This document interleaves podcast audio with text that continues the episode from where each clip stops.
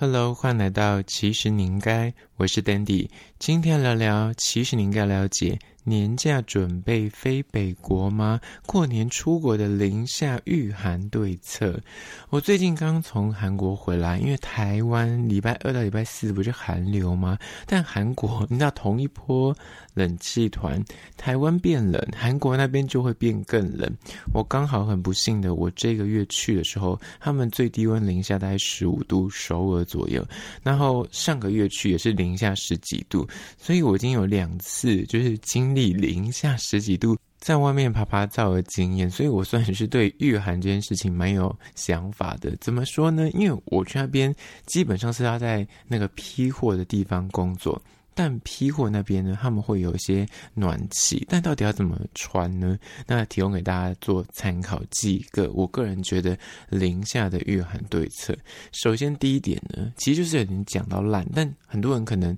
第一次去那种零下的国家。他可能真的就比较没有概念，说我到底要怎么穿，就穿过多，你真的是会上地铁，你会一秒被热死。所以就是建议大家一定要是洋葱式的穿法。大部分的韩国人来说啦，他们其实里面穿的都没有很厚，他们可能真就是一件 T 恤，然后一件卫衣或者一件毛衣，他外面就是穿一件很巨大的那种超长版的羽绒黑色的外套，或者是那种短版的黑色羽绒外套。其实大部分的上班族，或者是你看那种通勤的呃阿姨啊、叔叔伯伯，大部分都这样穿。但如果你是要走那种比较时毛的状况的话，可能就会把那个羽绒换成大衣。但如果是零下，你需要长时间在外面走动，甚至你就是逛街都是在户外的话，就会建议你就一定要穿羽绒，因为那个大衣那个可能就是挡不了那个寒风。再就是，你建议里面不要穿太厚，你里面那件打底的可能就是薄薄的发热衣就好，外面就加一件毛衣或是卫衣即可，那外面再穿一件厚的大衣或是厚的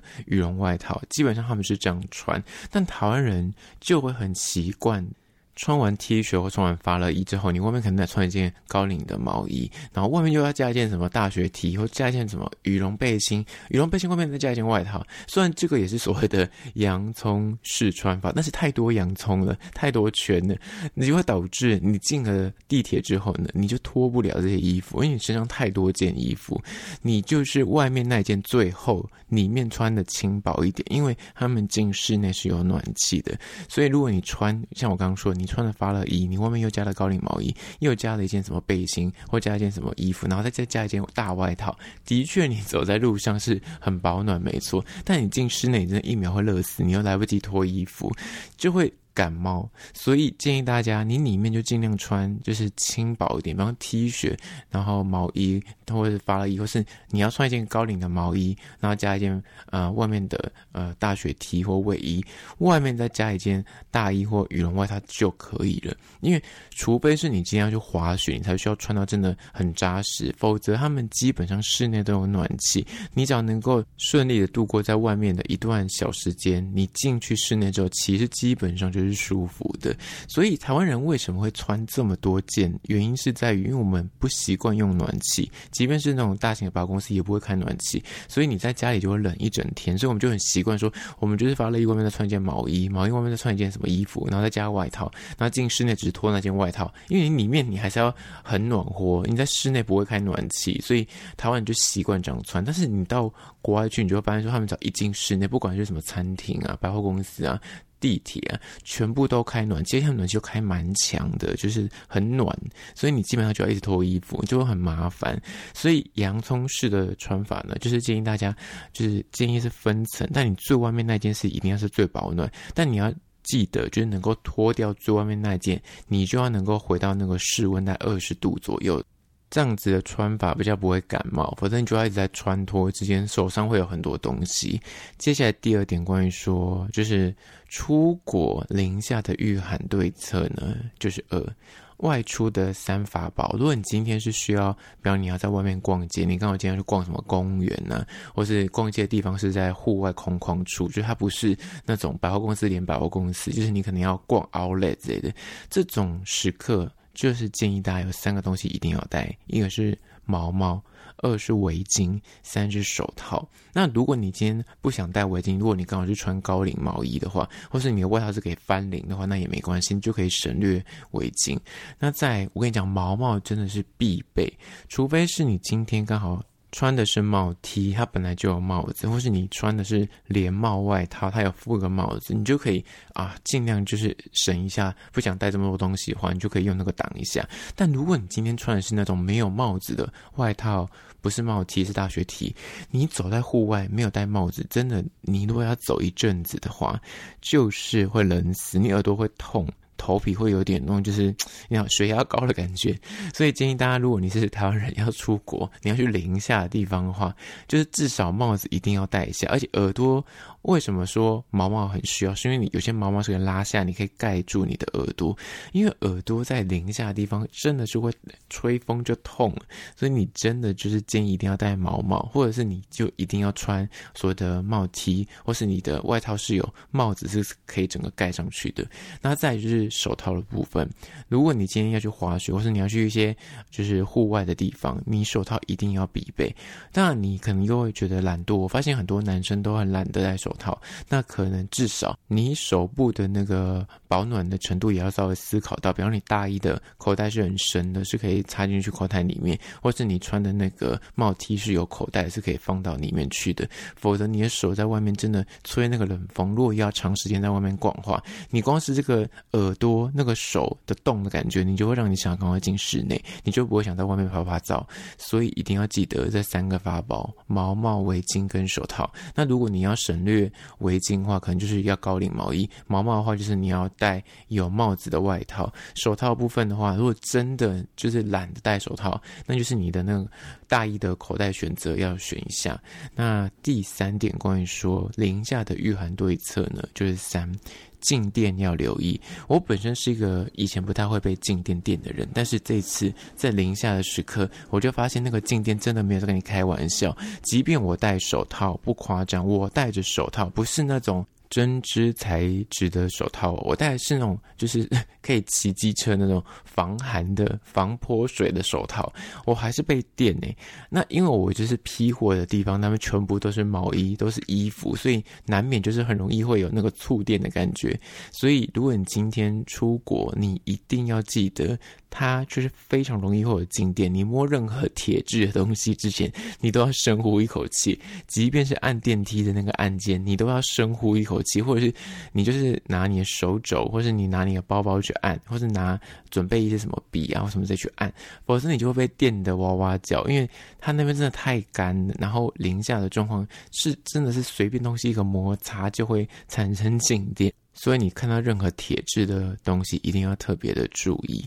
接下来第四点，关于说零下的御寒对策呢，就是暖暖包还有脚部的保暖。关于暖暖包到底要不要带呢？如果你今天去一些零下的国家，就会建议你不妨可以在那边买，因为他们那边的那个持久力很强，可以。用大概三四个小时都还是有余温，那我就是要建议大家要小心一点，就是你暖暖包放在口袋里面，它那个温度会激增，会一直往上就变得过热。所以如果你暖暖暖包不用的话，可能建议就是不要放在你的口袋里面，它的那个温度会无限的攀升到一个很烫的感觉。而且之前有人就是以为说暖暖包就是一直握着不会有问题，就贴着肌肤粘着这样子贴在你衣服上面。但其实有些暖暖包呢，它是会过热到慢性的烫伤，所以一定要留意。那如果你今天带暖暖包，你又刚好没有带围巾，你就是脖子是露出来的，不妨可以把暖暖包贴在你的后颈部，它其实这样可以让你快速的暖和起来。那关于脚部的保暖部分，台湾人就是出国可能衣服会穿很多，但是都会忘记鞋子的部分。你就穿一般你在台湾穿的那种球鞋，尤其那个球鞋还是那种透气网状的材质，那真正风会灌进去，所以千万要留意。如果你今天要去下雪的地方，如果你去滑雪或什么，直接就真的很冷的地方的话，你鞋子可能就是还是要换一下，是那种封闭式的，不是有网状的，不然那个风灌进去真的会脚结冻。因为我就是亲身尝试，我就穿了两双不一样的鞋子。第一次去的时候，刚好也是零下十度，我穿的是那种麂皮，就是整双鞋是皮料的，所以基本上不会有风灌进来。但第二次去，我就有点想说，那我就抱持着试试看的心态，因为我要长期的走路，我就选了一双我觉得很好走的、很轻便的鞋子。但那双鞋就是我刚刚说的，就是有网眼，它那个风都可以灌进去。我想说，应该不会这么冷吧？我在外面也没有很久，结果我就真的站在路边等红绿灯，我的脚就快结冻了，就真的要稍微注意你的鞋子保暖，还有袜子的厚薄程度，可能也可以稍微选一下。如果你非常怕冷的话，你袜子也可以选那种比较厚一点，或是你的丝袜材质上面也要稍微留意。接下来第五点，关于说零下的御寒策略呢，就是五。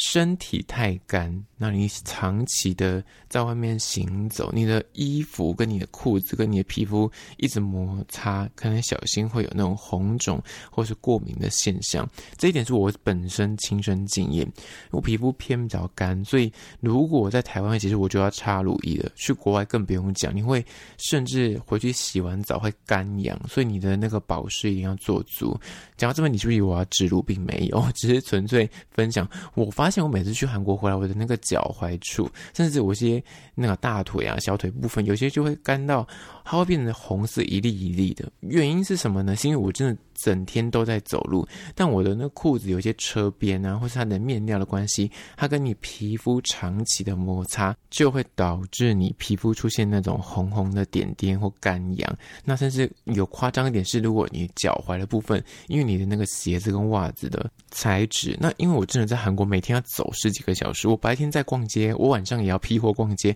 一直在走路。你的那个脚踝就是因为天气很干，然后皮肤又很干，然后你的袜子跟鞋子会。一直摩擦那个地方就会产生红肿，然后甚至有些还会脱皮，所以千万要留意你的保湿一定要做足。那如果你本身跟我一样，就皮肤很容易过敏或者是会泛红的话，你前提的那个。呃，质料的选择，比方袜子的质料，或者裤子的质料、衣服的质料，可能都要稍微思考一下。好了，今天就是推荐大家五点关于说过年的时候你要飞一些北国，就是北方的国家会更冷的话，零下的御寒策略，提供给你做参考。桌面我要推荐一间叫做 New Day 新沙这间面包店，我之前有介绍过，它在韩国有蛮多分店的。那最近这间算是新开的，它主打是可颂专卖店。它另外还有两间分店，那他们风格都不太一样。那这一间店呢，它其实是韩国知名的眼镜品牌 Gentle Monster 旗下的烘焙品牌。那 New Day 它插旗新沙洞，它就推出这间主打是以可颂为主题的咖啡厅。那他们家呢，所有的装潢都可以看到可颂的踪迹，像什么门把、椅子的脚啊、桌子啊，还有大型的装置艺术啊。那它在它的外墙就是有贴。一个可颂，然后有个胶带贴住，有点像是之前有一个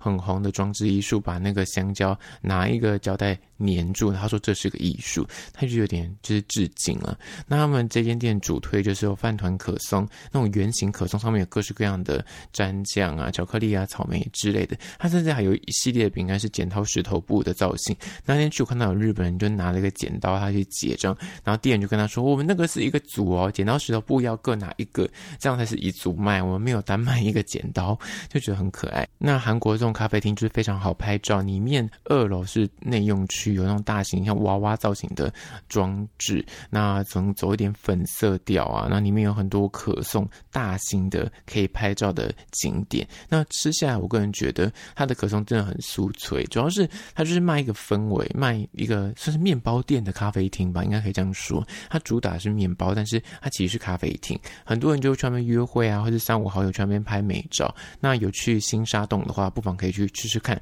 但必须说，新沙洞它最近有。回来一点，我三月的时候去的时候，发现那边真的是空无一物，只有几间就是比较红的店。那之前那个新沙一条街全部是那全部出租，但最近有回来一些了。所以新沙洞，如果你之后想去的话，不妨可以把这个列入你的一个踩点的店家。那相关的资讯呢，我拍影片后放在 IG，其实你应该请大家去 IG 搜寻，其实你应该按赞追踪起来。我在限动都会发很多有趣的即时新闻还有梗图，所以你一定要追踪才看得到好啦，那就今天的节目内容，下次见喽。